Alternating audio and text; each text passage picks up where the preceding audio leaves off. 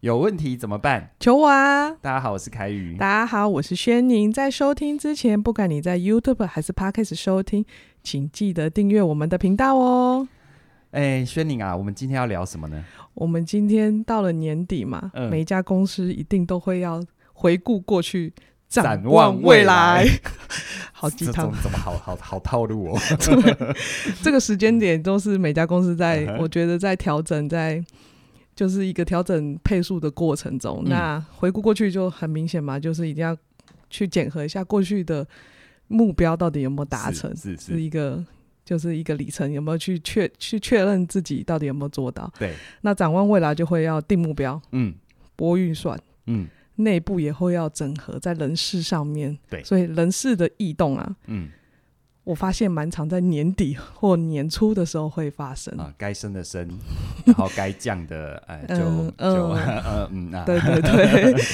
就是所以那我们职涯的转变转变的时候，这是一个蛮大的机会点。嗯对那我想每个在职涯上面都会期待自己可以晋升，应该是吧？是啊，人要往上爬，水才往低处流嘛，对不对对？啊，嗯那我们今天我想来聊聊，那晋升呢、会有三个关系我们的角色，嗯这三个角色会影响我们的晋升的一个关键点。嗯，那知道这三个角色之后，我们有还有还有什么关键点可以让我们来掌握，好让我们的晋升之路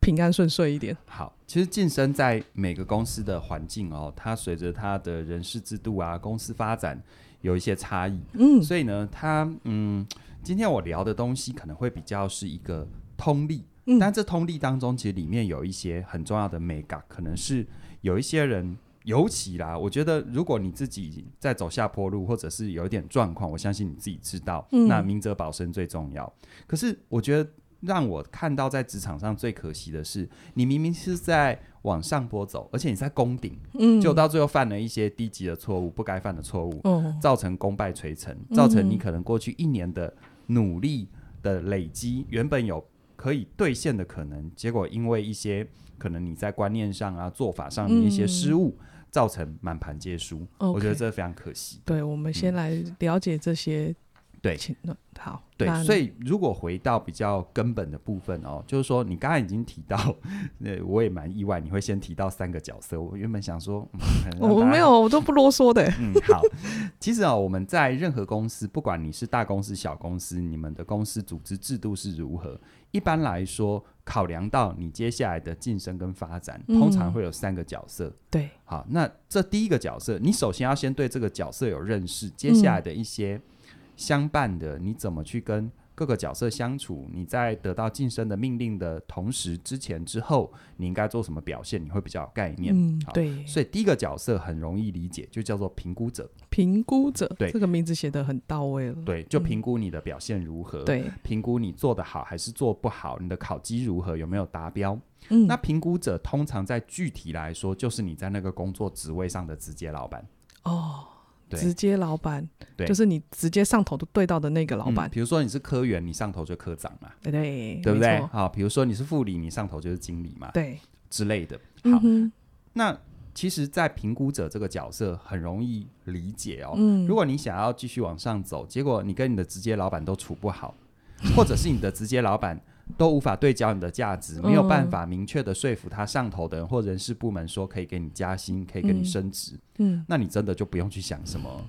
无论你的呃多么的。嗯呃，那多有个能力胸怀 胸怀壮志，多有能力。然后我觉得那升迁是跟你无关的，嗯哼所以你跟你的小老板，你跟你的直接评估者、直接老板，哦嗯我们也说这个叫小老板了。对啊对 OK，对对对好，你跟他的相处好不好？而且你有没有按照他给你的指令，使命必达去做到该做的？嗯我觉得这是一个海景第一排啦，哦啊，就是很直接的。你如果这个这个这个角色的他给你的任务你没有做好，或者跟他的相处有点状况，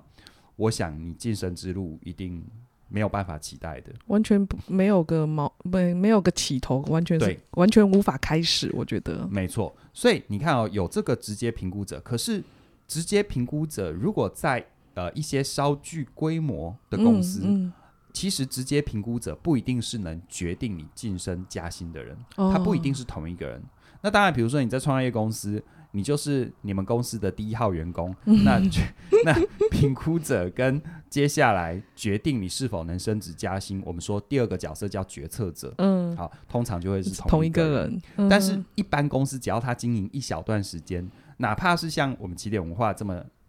小的企业，嗯其实我们也有把这个分开来。对对对对，哎就没是错评估，比如说你带你的部署，对你是评估他们绩效的人，嗯，但是我呢是去决定他们加薪的幅度，他们是否升职等等。对对对，啊，这个叫嗯决策者。那嗯决策者呢，我们也说叫做大老板，一个小老板，一个大老板，哦对这样更具体化的有具象性。对他最终决定你升职加薪的幅度、嗯程度，甚至于合可与否。对，所以其实我们说，你跟小老板要在具体事务上合作的很好，嗯，但是你在大老板呢，你是不是能够去让他觉得，呃，提升你？应该说，你是否让你的大老板觉得你是个潜力股？哦，我觉得这很重要。很重要，它也是一个关键点。对，那通常在人事上安排，为什么？比如说，那那干脆就直接决策跟评估就让同一个人嘛，嘿啊不就还更直接？对啊，通常会把它分开， 嗯，为什么？哈，因为很简单。比如说，今天有我，我相信你不会，可是嗯我遇过有一些人哈，就是这样，就是说他可能用一个部署，他已经用的很习惯了。明明这个人有可以弯道超车的潜能，或者嗯哼他有被提升跟拔擢的可能性，嗯哼，但可能这个小老板为了继续控制这个人，因为他太哦好用用了，对，OK，所以反而反而阻碍了这一个人，他其实可以更上一层楼的机会。嗯，也让公司事实上埋没了一个人才。对，那在整个结构上来说的话，呃，有时候我们我就遇到职场人有一些困境，就是自己的小老板明明对面对自己的小老板使命必达，嗯，然后呃表现都达标，嗯，可是好像到大老板，就小老板跟大老板之间，对于你的这一个人的评估，好像受到了一点扭曲，因为小老板有私心，哦，啊也有遇到这种有可状能况哦。那嗯所以大老板，我觉得你就是要有一个敏感度，就是除了你去听一个负责的大老板了、啊、哦，嗯，你除了去听中间的这一个直接管理者跟你汇报。这个人的状况之外，我觉得你自己也要去做一些考察，嗯 OK，做一点功课。嗯甚至于我觉得在组织上来说，有一些是直接对口的，但有一些是整个部门的。嗯你是哼大老板，你可能就会看整个那个部部门。门，嗯，那你就要有意识的在派整个部门的过程当中，能不能有一些部分让这个可能不是你的直接下属，隔两级的下属有一些嗯可以独自承担，而且你可以直接看到的机会，哦 OK，这样子你啊的判断比较不会失准。真的也不会太片面，只有一个一方面的资讯就要去对做好做一个这这么大的一个决定。这对样子，对对对，其实有时候有时候组织最大的风险哈、就是在于就是在于错过潜力股啊。对啊，嗯一个好的人才，如果这样子，就是因为小老板自己觉得他太好用，嗯然后就让他只在还是在对一个比较基层的位置的话，对，那这个人也。我觉我觉得久也留不住啊，因为他会对啊觉得在这里没有他发展的空间。没错，没错。对啊，嗯好，那我们刚刚讲了两个角色，那第三个角色是第三个角色呢，简单来说就是你的同事，或者是除了决策者、评估者以外，能够去呃跟你有机会联系、互动、协作的这些周边人，我们说这些叫影响者。影响者，就是撇除小老板跟大老板以外，嗯，旁边的人就是影响者。你的同事啊，嗯你的协作厂商啊，嗯哼，你跟客户之间的对口啊，嗯好，这些就是你身旁的舆论圈。哦，我们常说哈，其实你即便你的战功战果都很好。嗯可是如果你让你周遭的人，你为了达到你的目的，有点不择手段，让周遭的人要么就是怕你，要么就是不喜欢你。哦，应该说，如果从基层到中层的这个拔擢还没有什么问题，嗯因为你就是以做事为主。可是慢慢的从中层要到高层，其实这是一个很重要的考量。对，我就听过我一个朋友哦，他本身也是开一间大公司哦，嗯他就说，有时候他决定生一个人哈、就是就是到某个阶级以上，其实能力的落差真的不会太大。嗯嗯，嗯就已经经过时间的淘洗，还有很多事情的证明，就是你一定有那个资格，才有机会。做到这个位置，对，在我现在要晋升这个高阶主管嗯的竞选名单里嘛，对啊对，所以这个时候他考量了除了能力属性特色之外，他会考量一个很关键的。我觉得他讲的大白话，什么啊他说哈，我把谁抓上来最不容易有争议，哦，我把谁，抓上来，在最大程度上大家的接受度最高。所以这会是强调人和的部分吗？对，就是人人与人相处的那一块，反而是在高阶的时候需要被看见的。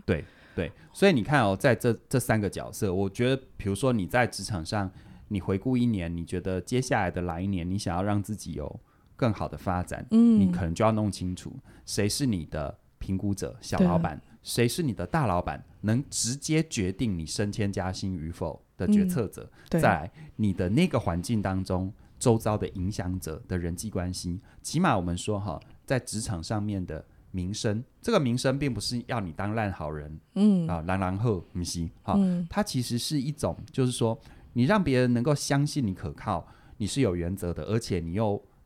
能够跟大家融入， ，OK，好我这觉很得重要这啊。很重要。这在一嗯个团体、一个公司的氛围里融入这件事情，呃，是一件我觉得是天条、欸，因为公司不喜欢有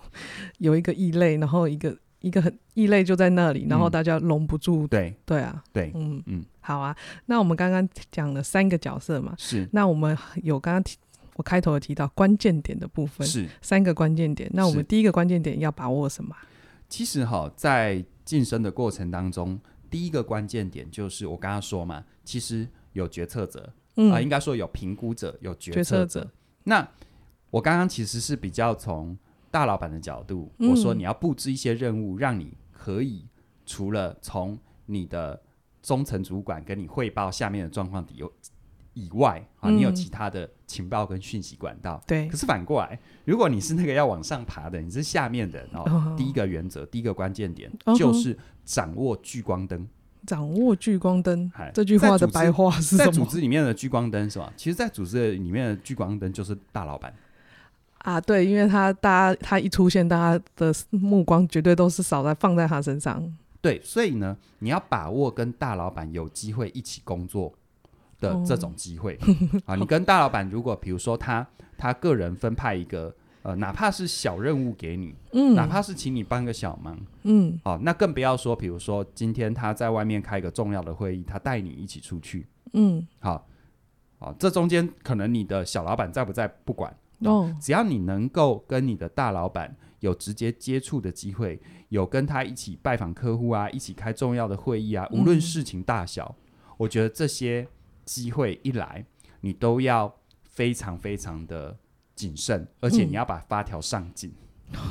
因为大老板他能够了解你这个人是否可靠，他的情报来源很少，很少。很很很是很短，他那个时间会非常的短，也很少了。对，嗯所以所以在这么仅有的状况底下，比如说他带你出去开会，结果你这一个人口无遮拦，哦那我说实在一点，不管你之后的业绩再好，其实他很难再再信任你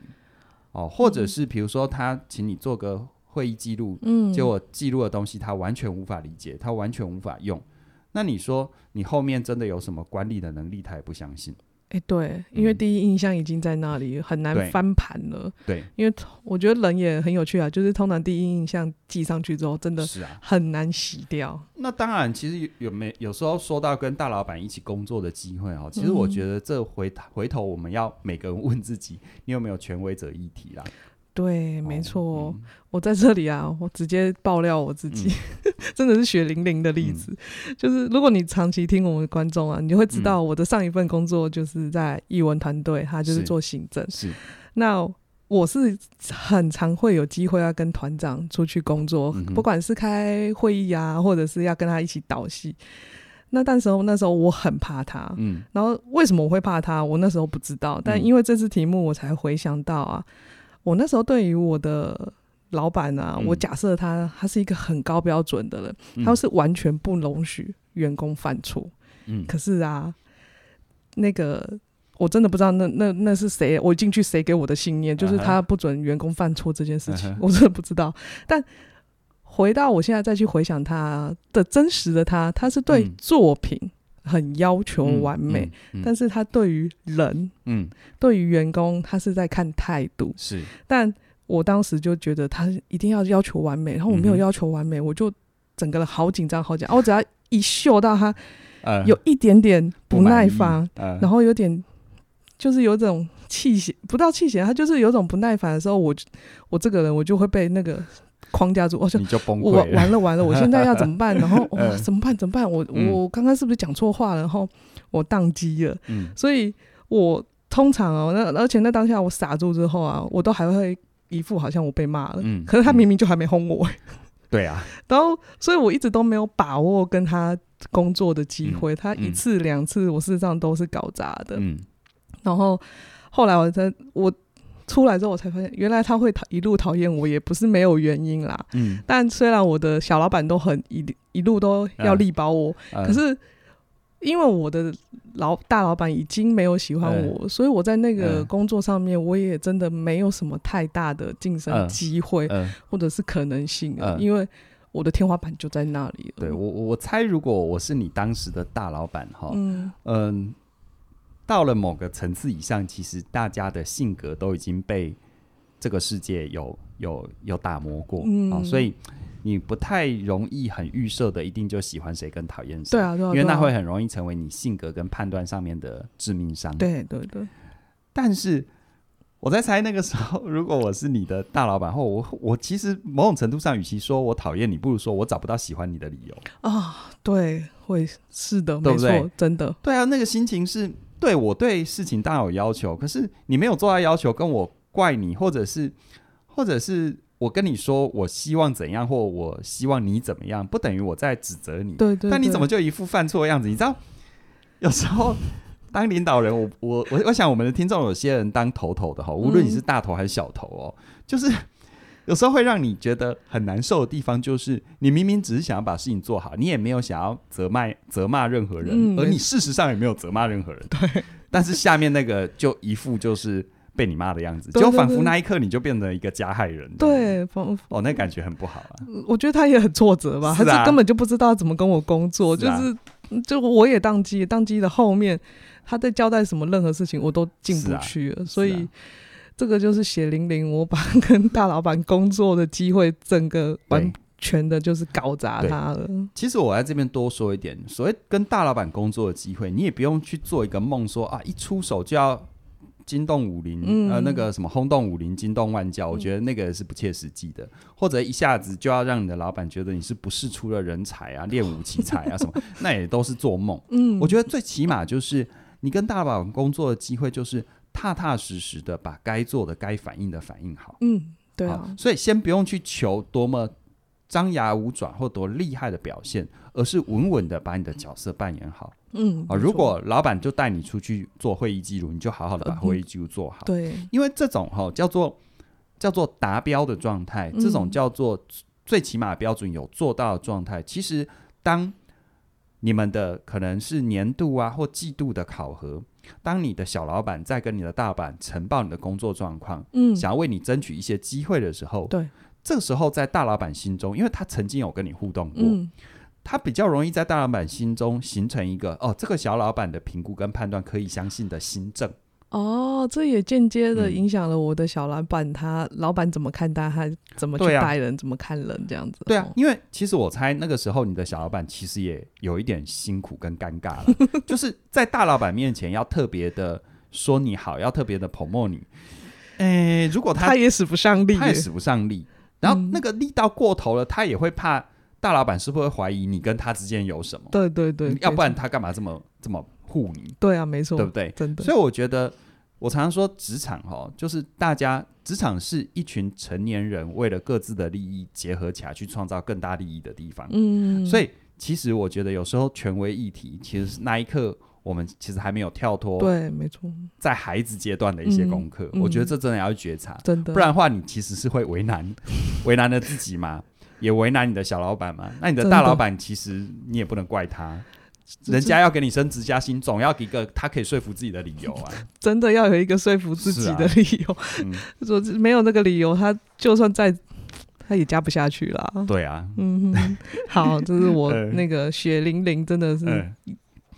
完完全全的验证了这件事情嗯。好，好那在我你现在没有 了。呃，没有没有没有，呃我有稍微修炼一下是权是威是者的议题是。是是好啊，那我们的第二个关键是什么啊？第二个关键哈，就是任何的晋升、升职、加薪，它都是以人事命令正式发布的那一刻才算生效，人事命令发布的那一刻才生效。所公以文出来的那一刻对，，所以也就是说，所以也就是说，在人事命令没有正式发布之前，嗯，你都要特别小心，哦，你不要觉得稳了，没问题了。人就是这样，得意会怎样？忘形，忘形。对，当他当你觉得啊、已经稳了，人事命令还没有正式发布，嗯，你知道有时候，比如说我举个例子，我我人事命令接下来我要安排你成为主管，可是嗯在我还没有发布你成你正式成为主管之前，其实你还不是主管。还不是啊，那这时候你当然可以表现出你对于很多事物的了解的积极度，但是不嗯等于在发布之前你可以，你可以当拥做有你这个是权利。对，你可以当做你是主管就下一些指令 OK，啊。那嗯再讲我自己遇过一个很极端的状态，嗯就是就是我遇过一个人，我遇过一个朋友哦，就是他的主管，他的主管啊，因为各种原因被调部门了，嗯，然后他暂时暂代哦，暂代主管职，在那代理人而已。对，他暂代主管职，就连暂代是不是你其实也要等人事命令，嗯但他只是被安排暂代，还没有正式的人事命令，嗯，他就开始在他就开始在在在在在批准一些比里较面动灰改比较动灰改色革之类的，哦比较灰色地带的假，就那些组员，有些假其实是灰色地带，嗯他就开始放宽啊，或怎么样。因嗯为他的想法是什么？后来他当然结果很不好，他就跟我嗯抱怨，然后我就问他说：“你为什么要做这样的事？”他说：“嗯啊，没有啊，我虽然站带，但是我还是要带团队嘛。嗯那我总是希望让大家先喜欢我啊。啊，那那你知道，这这这严格说起来，他也不是为了得意忘形，嗯可是我觉得他就是不够小心， ，OK，因为他完全把焦点放错了。”嗯他把焦点放在要他的组员喜欢，但他却忘了第一你是站代，组员再喜欢你不喜欢你又怎么样？他们没有权利让你真的可以到晋升到那个位置。其实最重要的关键是什么？嗯你你就算是正式，嗯，你就算是人呃，我们一般的术语叫真除嘛，嗯你就扶正嘛，对不对对对对你就算是真除，你真就算是真的扶正，你在嗯第一时间也不能干这件事，哦，因为你完全搞错方向了。嗯你是想要去讨你组员的欢心，而不是争取你上头大老板的信任。哦，就就哎、我只是发布你一个站代，连正式命令都还没有出来，你就开始在讨好下面，你是想要割据 哦，要占占山为王哦。哦，你你其实我觉得我就遇过另外一个例子，就是他就算正式行政命令出来，嗯但他做任何相对有一点敏感或者是有一点权利义务的决策，嗯他还是都请示他上头的哦，老板，嗯哼，然后一直请示到他老板说：“其实你现在这个自己决定就好。 OK，” 我觉得这个虽然拿捏之间是不是每一个人每个 case 都要这么做不一定，嗯对可是我觉得我想讲的是那中间的小心，嗯嗯因为第一个人事命令没有正式发布之前，你随时都可以因为任何理由拔掉，甚至于没有理由拔掉，嘿啊，因为我根本没发布嘛，所以根本不用给你理由嘛。对啊，你听到的，就是你讲对说传，那是传言传说，对，这是第一个。第二个，嗯在人事命令没有发布之前，你的那些动作，其实说不准别人觉得你积极，还是别人觉得你太贪了，太太太着急，就是在那个敏感时刻时刻，很容易是往负面方向走。四个字啊，就嗯吃相难看嘛。哦，对啦，你嗯你哼你你那你那么急是怎样？对不对？不是迎娶的时间都已经迎娶的时间都已经确定了，你急着跟人家洞房哦，那你在急什么嘛？对对对就就这个意思啊。 OK，所以嗯事实上在，在第二个关键的时候，在人事命令未发布前，我们都要谨言慎行。嗯，而且哈，我还讲一个哈，大家可能比较缺乏的角度。嗯，哪一个？我，说哈，我自己当老板哈，嗯其实我很能够了解为什么老板有时候跟某些主管要升某些人，跟他讲好之后，人事命令他都故意压一个月、一个半月。为什么？我就要刻意看看你在这一个半月、一个半月，在这这中间时间差的表现。哦，我虽然口头答应要升你，可是在我人事命令发布之前，我看你这中间会不会，人家说得意不忘形，但失意也不变形嘛。 OK，我看你 OK 会不会忘形，也不会不会变形。也看你这一段时间你到底会是积极，还是持续的做好嗯事情，还是你就啊，放轻松，反正对啊稳了、我就怎样而了。对你刚刚说到一个很重要的点，有时候升上那个位置，就等于你可以摆脱现在的某些杂事。嗯哼，可是我要看到你到最后一刻是否都愿意为这些所谓的杂事负责，对啊，你要负责到最后一刻啊。嗯哼嗯哼，对啊，哦，所对啊以我觉得不管什么时候啊，就是要谨言慎行啊，对啊这就在职场上的天条是啊，就很多人会觉得老板心机重，干嘛玩这一手？我说不是，今天换成是，今天换成是你要放权，换成是你要发发发薪水，嗯，你能不谨慎吗？对，我觉得对啊，我们在下下面这一层的时候，不要觉得老板都怎样，我们真的要适时的去换一换。如果嗯我是他，嗯我是老板的时候，我会不会也是会这样子做决定？我是不是也会只去评估到这个人到底是不是的？嗯因为整家公司的利益是我在扛。对啊，我就遇过学生曾经跟我说到，就是他抱怨他的老板对待他一个同事不好，嗯，当然那个同事本身就有一点状况，然后他跟我说那个同事的状况讲完，嗯那讲完之后我就说，那据你所知，老板每个月给这个同给这个同事多少钱？嗯啊哼他就讲一个数字，嗯那我就问接下来一个问题是，那如果哈今天你是老板嗯，啊，你要请这个人，你每个月要付他这个钱，你愿意吗？ 他他迟疑了，嗯我说说对你的反应已经对已经显现了对这一切了。对，所以我我觉得这个东西是你要去想清楚的，对啊，因为毕竟人家拿他的真金白银出来嘛，嗯，对啊所以我们不管是考核期前啊，嗯或者是还是正已经正式发布了，在那个敏感的时间，我们都谨言再小其实心那一个点。时间差最重要。我也遇过有些人，嗯老板没有收回人事命令，他就让他上去，可是把他冰起来，就变哦成你有名、但没有权。对，我可以给你名啊，哎、没错哎、但我为什么要给你权呢？你知道这大公司很多副总其实是无实权 的， 有道理，对 啊，一我整怕你嘞。哦，是不是对啊，哦，对啊所以嗯。天条就是谨言慎行这四个字要刻在对刻在自己的对手上，这样子， 对，而且人事命令发布之前，你原本该做什么你就给我做好真的，哈。你、嗯你当一天和尚就敲一天对嗯钟，真你的不要去想说我接下来就副总了呢。我干嘛现在还在做这种事？没有对这件事，你就是现在还是要做这件事。对，对对对，好啊。那我们的第三个关键点是什么啊？第三个跟第二个有点承接性啦，嗯但第三个我觉得它是一个更是态度层面的部分，嗯，就是哦，你知道人哦 很容易就自得意满，所以第三个关键就是，请不要在当你觉得自己有上升的机会或者已经确定要往上走了，嗯你就开始打嘴炮。就批评你的职场伙伴啊，开始大放厥词啊，高谈阔论啊，哦，那哦个心理动力是不是觉得自己是又高了一等，所以我就来是。看，哎我就觉得你这样不行，这个人这样子不好。可是我讲到这个时候，我心里也在想，就是说有这个毛病的人，他他听得懂我在说什么吗？因为他会觉得，他会觉得这一切是我得来的，他他会觉得我只是在提出我的建议。 有有可能、欸，是我刚刚突然想到，我们稿子没写这个，他就嗯对对 啊，哦、嗯对，有可能他会觉得我我我在这个位置上，我就嗯，我只是来对讲我看见的，或者是对讲我发现的这对样子。对，所以这样所以拿我捏觉啊可能要得，小心啊。我觉得其实讲到这第三点，倒不如就是说养成一个在职场上哈，嗯不要妄自评论的习惯。哦，你发表意见跟你去指手画脚其实不一样的。嗯哼哼发表意见，你可以尽可能，无论在语言的技巧还是心态上，嗯不是要争论对错，也不是要去评，也不是要去证明自己是对的。对好，这样的回馈是可以。嗯可是你知道，有时候有些评论就已经很明显，或很有时候其实你感觉很隐微，但别人觉得很很明显嘛。嗯哼啊，哼比如说，比如说你你提到某些呃这个隔壁部门的决策，哦啊你可能你只是淡淡的说，哦、如果是我，我可能不会这样做。哦，你可能觉得你很隐微，但嗯嗯，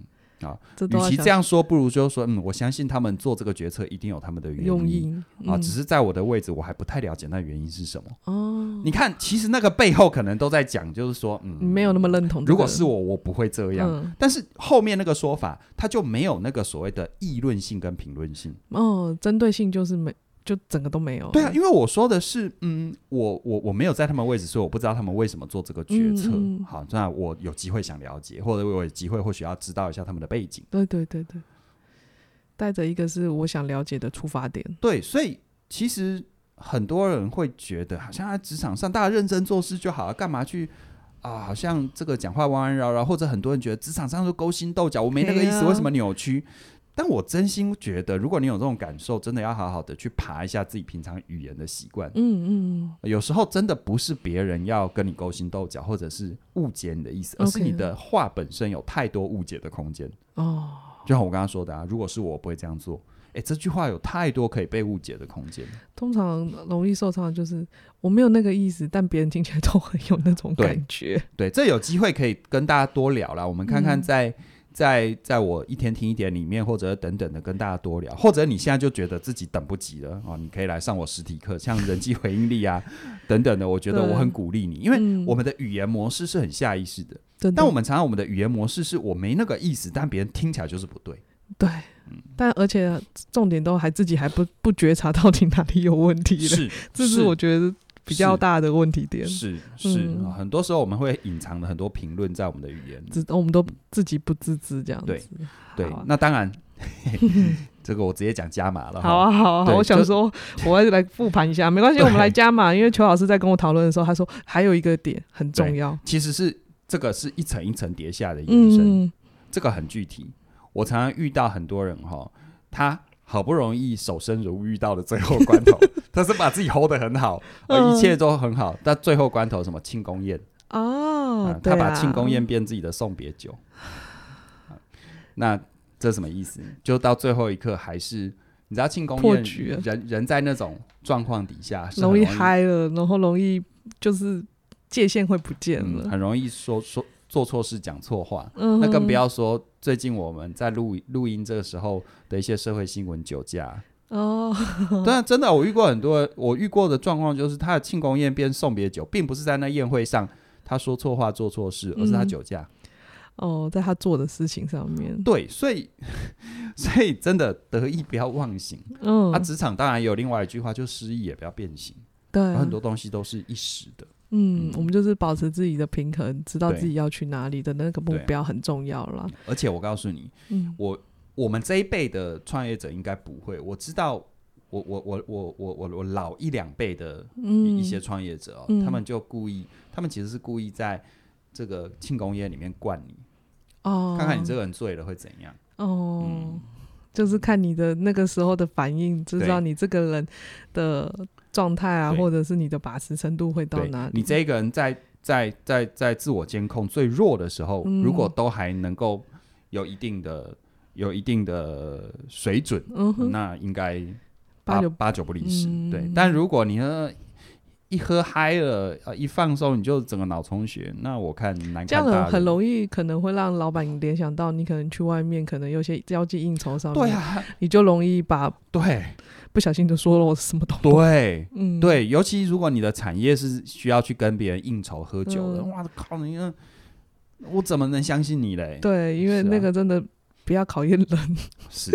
那个意志很没难错。很难把很难把持的， 这所以个不是真的自己要的，庆功宴不要把它喝成送别 酒。真的嗯真的。庆功宴就是不管怎样，我觉得还不管对于晋升，我觉得是保持一个平常心啦。对，你就是稳稳的做好你现在该做的，对然后为你的未来去布局，嗯然后，平常心，然后去好好的看待你手上的现在每一份任务到底没要错做到没什错嗯么，没错。不要太好高骛远，觉得我想要去那个位置，所以我就要做怎样怎样怎样。嗯但眼前你的事情没做好，再远都到不了。嗯，对啊。好， 突然间口水吞的很 大。更好。那我们呢、我觉得对于球我来讲啊，嗯因为我们讲职场，事实上嗯一直都是我们听众很喜欢，是，他们都会在敲碗是。